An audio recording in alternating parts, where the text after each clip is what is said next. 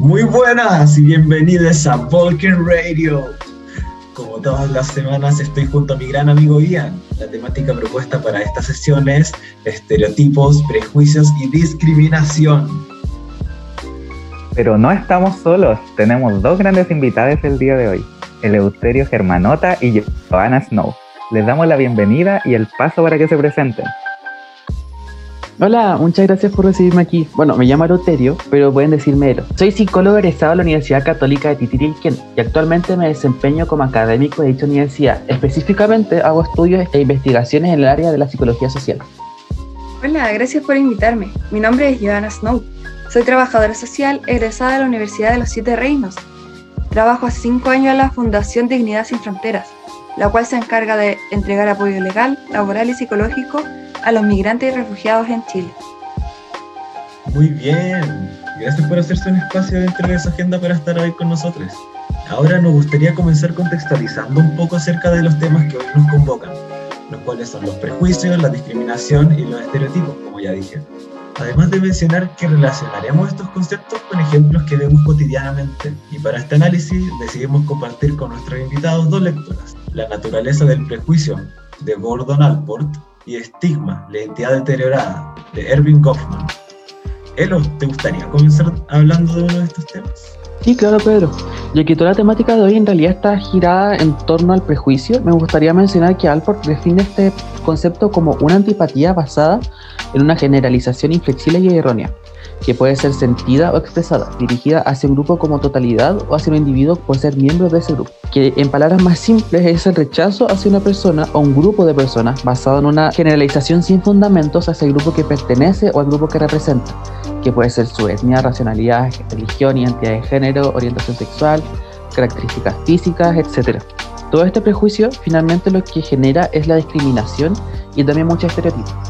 Por ejemplo, es bien sabido por nosotros que en la cultura chilena existe mucha xenofobia, que es el rechazo hacia las personas de otros países, especialmente de, Latinoamérica, y que existen muchos términos descalificativos para personas migrantes. ¿Sabes que esta idea del prejuicio y la xenofobia me recuerda mucho a una situación que presencié hace unos días. Lo que pasa es que estaba tomando desayuno con unos amigos en un café. Uno de ellos es peruano y el otro chileno. Y en la tele del local estaban mostrando un reportaje acerca del pisco donde mencionaban la disputa acerca del origen de este y debido a esto surgió una discusión acerca del mismo tema, la cual terminó subiendo de tono y se transformó en un intercambio de insultos de índole xenofóbica gigante acerca de la población de ambos países, con el chileno tratando prácticamente de comer palomas a la gente de Perú y el peruano tratando de ladrones a los chilenos por el conflicto de la guerra del Pacífico. Entonces esto me dio para pensar ya que todo este tema me recordó a lo que Alford mencionaba como prejuicio. Y pude notar como dentro de esa misma conversación de mis amigos estaban presentes todas estas generalizaciones sin una base fundada y racional para afirmarlo. Pero ambas partes se notaban totalmente convencidas de que lo que decían sobre el otro era verdad. La verdad es que esta situación es como mucho más común de lo que parece. Dentro de la fundación llegan a diarios personas comentándolas. La generalización es un tema que sin duda es la base de distintos prejuicios y que está basada la mayoría del tiempo en cosas que hemos escuchado de otras personas y no necesariamente hemos vivido. Como menciona Erving Goffman, utilizando el término de identidad virtual, se suele mirar a los individuos como si fueran máquinas con patrones repetitivos determinados por su identidad social, o sea que su pertenencia a un grupo determina sus acciones, sin adentrarse a mirar retrospectivamente a los sujetos y valorarlos. Exacto, generaliza el pensar en que todos van a actuar igual. Y como también dice Goffman, cuando se descubre alguna anomalía dentro de este comportamiento, genera que los sujetos sean aún menos apetecibles. ¿Elo, podrías hablar un poquito más de esto? Sí, Pedro, por supuesto. La verdad es que este concepto que utiliza Goffman como apetecible, claro que puede parecer como algo chocante, como son muchos los términos e ideas que usa. Esto hace que las personas que sean menos apetecibles, entre comillas, lo representa como estima o defectos, ya que están fuera de lo esperado dentro de tu identidad social. Oye, Ian, y con respecto a la anécdota que comentaste, me surgió una duda. ¿Notaste alguna diferencia en la atención o el recibimiento que se le da a tu amigo peruano en comparación a tu amigo chileno o a ti en el café? Mm, sí, por lo que recuerdo, sí hubo una diferencia. Las personas, de hecho, que trabajaban en el café siempre nos hablaban a mí y a mi amigo chileno, pero en ningún momento le dirigieron la palabra a mi amigo peruano. Y esto me recuerda a que también en otras interacciones sociales que hemos tenido con este grupo, las otras personas tienden a ignorar la presencia de mi amigo peruano. Quiero tomarme la palabra para mencionar que ese es un claro ejemplo de las consecuencias que los prejuicios tienen en cómo nos relacionamos con personas pertenecientes a ciertos grupos. ¿Por qué te interrumpa? Sí, pero con respecto a eso, quería mencionar una situación que me está dando vuelta ahora, que cuando yo era un niño, yo vivía en el norte y mi mamá me contaba que la gente de Santiago eran todas personas muy aceleradas y yo me convencí de eso y creía que era cierto. Pero toda esta concepción cambió cuando llegué a vivir acá y noté que no, que realmente no eran de esa manera.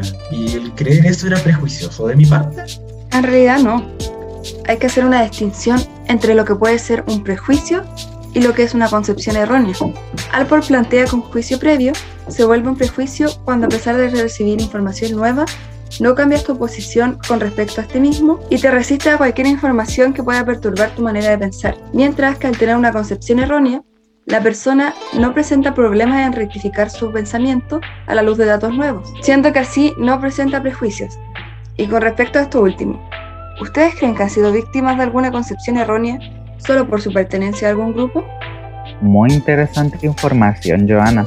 Pero ahora, antes de continuar con esta gran pregunta que nos dejaste, iremos a un muy breve espacio publicitario. Ya volvemos.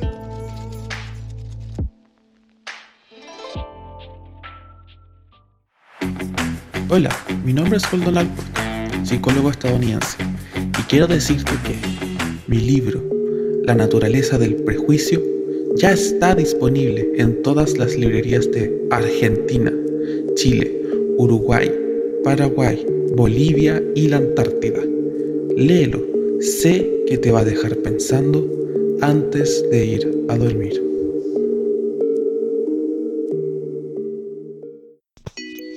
Recuerda salir solo si es necesario. Usar mascarilla, lavarte las manos, mantener distancia y por último, recuerda no ser prejuicioso y tomar agüita.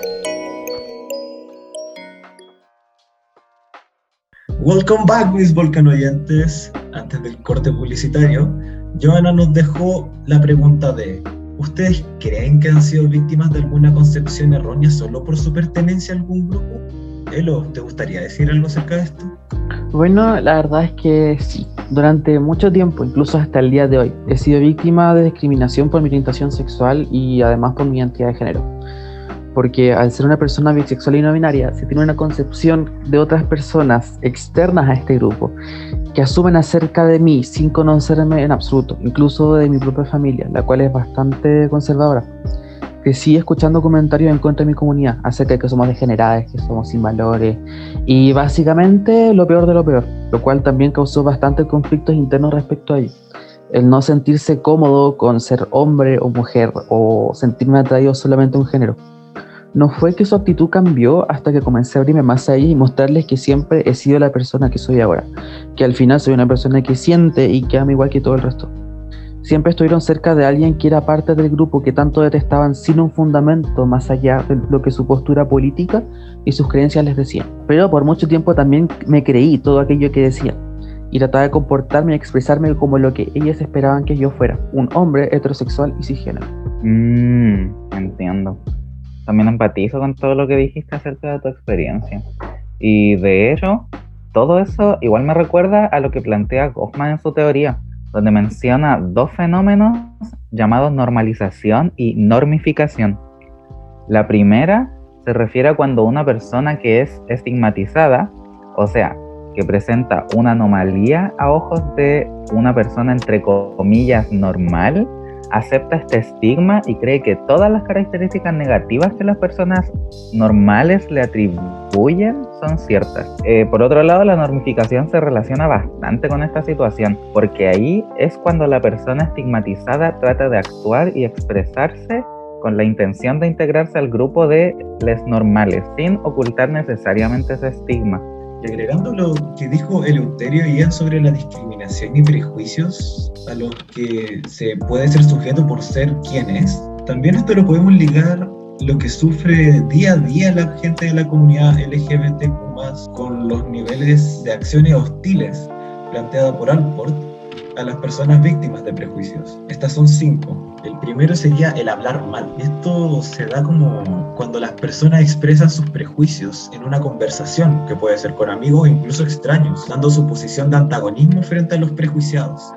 Esto puede verse cuando una persona LGTB más fóbica tira comentarios con el fin de expresar su disgusto a las personas de esta comunidad y sus acciones. El segundo sería evitar el contacto con este grupo a toda costa, así privándose de compartir un espacio con ellos. Por ejemplo, esta misma persona preferiría no entrar a un lugar tan solo porque hay gente de la comunidad. En tercer lugar, entramos a lo que ya sería un ataque explícito y discriminatorio hacia la persona o este grupo prejuiciado, denigrándolos o excluyéndolos de espacios comunes, como puede ser residencias, hospitales o negando ciertos servicios tan solo por ser quienes son. Joana, ¿te gustaría seguir con los siguientes dos puntos? Por supuesto. En cuarto lugar, se encontrarían los ataques físicos y la violencia.